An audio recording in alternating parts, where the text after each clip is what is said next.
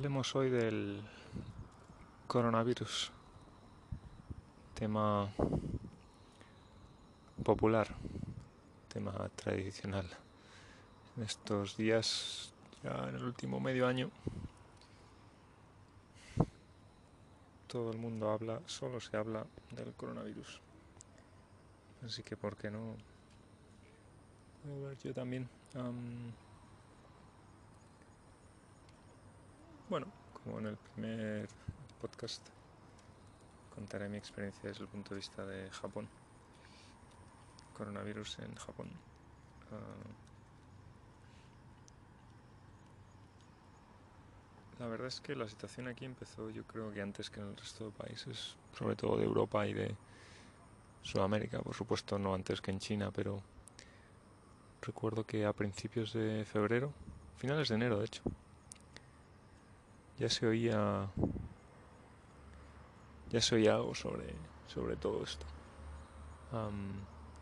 de hecho, muy a principios de febrero, en las empresas ya distribuían panfletos hablándote de un nuevo tipo de coronavirus y las precauciones que había que tomar. Parecía que era más peligroso que en otras ocasiones, pero bueno, en aquel momento creo que nadie, o por lo menos, desde luego no yo, entendía las consecuencias de esto. Simplemente parecía que iba a ser una nueva variante de la gripe, quizá más fuerte que otras veces.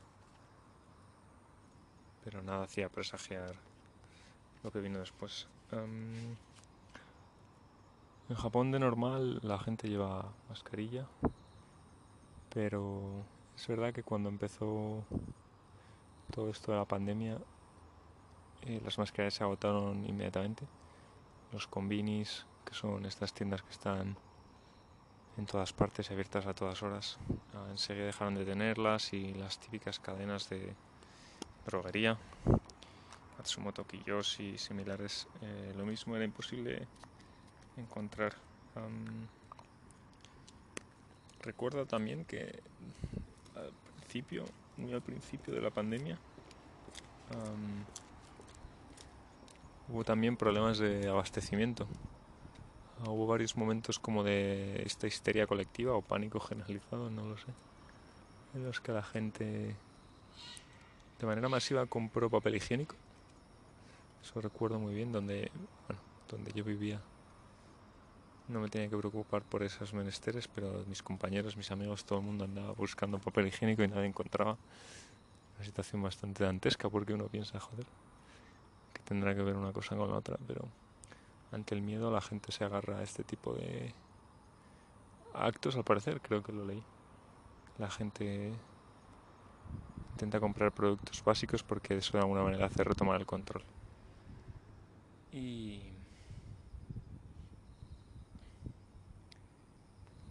y bueno, sí, creo que toda la situación fue evolucionando a lo largo de febrero hacia finales de febrero, mediados de febrero, nuestra compañía ya nos permitía o nos recomendaba trabajar en casa. Yo empecé a trabajar en casa y desde luego a finales de febrero, principios de marzo, bueno, la verdad es que no recuerdo exactamente, pero yo diría que ya nos prohibieron directamente ir a la oficina, salvo necesidades especiales. Así que empezamos, bueno, pues esta nueva vida de trabajo trabajo desde casa. en general aquí en Japón, aunque sí que se ha hablado varias veces, no ha habido nunca un confinamiento estricto.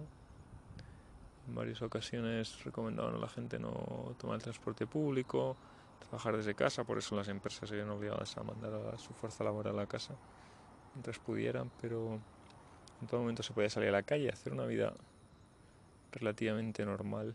Recuerdo al principio en esa especie de etapa inicial en la que, bueno, yo trabajaba desde casa, salía a dar un paseo por el río y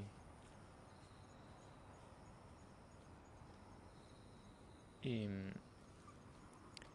bueno, pues se podía ver gente, se podía ver coches, se podía ver gente saliendo del transporte público, etcétera.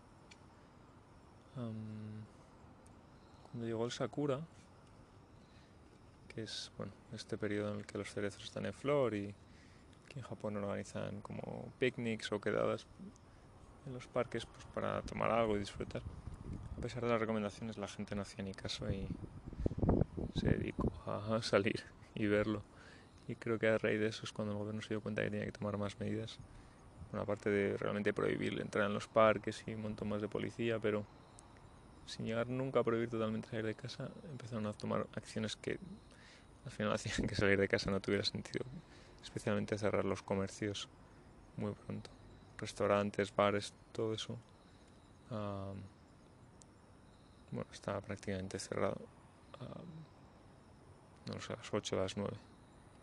Em, así que es cuando se empezó a ver mucha menos gente, mucha menos gente por la calle. por supuesto, esto solo duró un mes, dos meses. Después, poco a poco, intentaron restaurar lo que se llama la nueva normalidad, que es un poco en lo que estamos. Y, y se empezó a poder vivir, pues, bueno, la situación actual en la que todo parece que es normal, pero nada es normal. Hay mucha menos gente en la calle. Ah, los comercios siguen cerrando a horas irregulares, pero definitivamente antes que, que antaño. Y bueno, la mayor parte de la gente o mucha gente sigue trabajando desde casa, etcétera. Pero ahora, por ejemplo, los colegios han reabierto y bueno, hay algunas iniciativas un poco controvertidas y quizá extrañas de entender cómo es este Go to, creo que se llama Go to Travel, en el que el gobierno incentiva que la gente viaje por dentro de Japón, ya que el turismo, por supuesto, ha caído a cero. Ah, pero a la vez tienen miedo de que incremente el número de contagios. Así que, por ejemplo, la gente que vive en la prefectura de Tokio está. Ah, está tiene prohibido el acceso a este programa. o si quieres viajar a Tokio, es decir, si quieres viajar a Tokio, el gobierno no lo recomienda y por lo tanto no te da un duro. Si no, creo que puedes conseguir hasta un 50% de descuento. Pero, por ejemplo, Shinkansen, los trenes de alta velocidad, sí que tienen estas tiene ahora, por ejemplo, JR East tiene un descuento del 50% en casi todos los Shinkansen. en fin, bueno, un montón de medidas que intentan favorecer el que la gente viaje. por lo demás, pues bueno, eso hubo momentos de situaciones bastante estrambóticas, andar por la calle sin cruzarte con absolutamente nadie en unas ciudades, una ciudad como esta que tiene millones de habitantes y Tienes esa sensación de que es un desierto de cemento y acero. es bastante sobrecogedor. Mm, ahora las mascarillas vuelven a estar disponibles, más o menos con normalidad, aunque hasta hace bien poco era bastante difícil conseguir unas, ni siquiera las cutres. Y por supuesto todo el mundo lleva una. Una cosa que también aquí se hizo desde el principio y que realmente a mí me sorprendió es ah, desde el primer momento todos los establecimientos estaban ofrecían uh, desinfectante, jabón desinfectante, nada más entrar. Lo colocaban sobre una silla o sobre una mesa si hacía falta, pero tenías o podías desinfectarte. Ahora está un poco más formalizado y tienes que hacerlo. En muchos lugares te toman la temperatura y sobre todo en los lugares públicos te desinfectas las manos, te toman la temperatura y además tienes que registrar tu información de contacto para que en caso de que haya algún positivo o que tú seas positivo ellas puedan trazar eh, pues que más gente ha podido estar en contacto contigo y demás lo cual bueno me parece bastante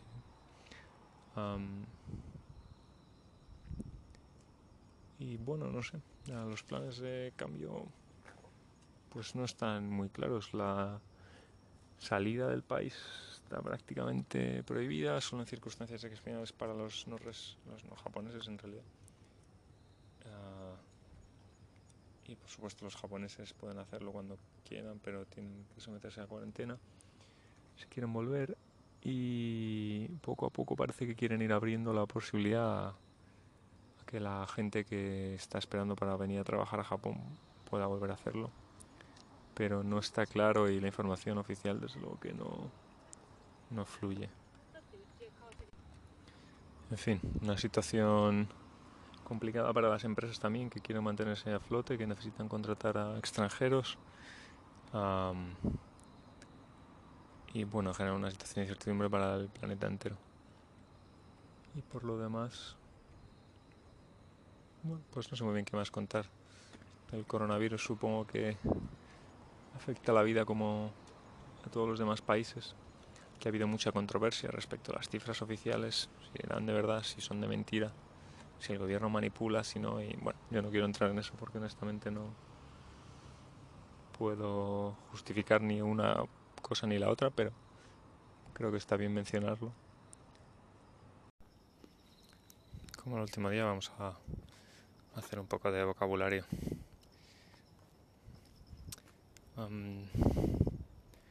Bueno, coronavirus es un virus y virus creo que no es muy difícil de entender. Los virus son una enfermedad y las enfermedades te hacen sentir mal. El coronavirus te da fiebre, que es cuando la temperatura de tu cuerpo sube y te genera problemas en los pulmones. Y bueno, también parece que afecta al sentido del olfato y tiene un montón de complicaciones más. Em, la mascarilla es lo que te pones en la cara.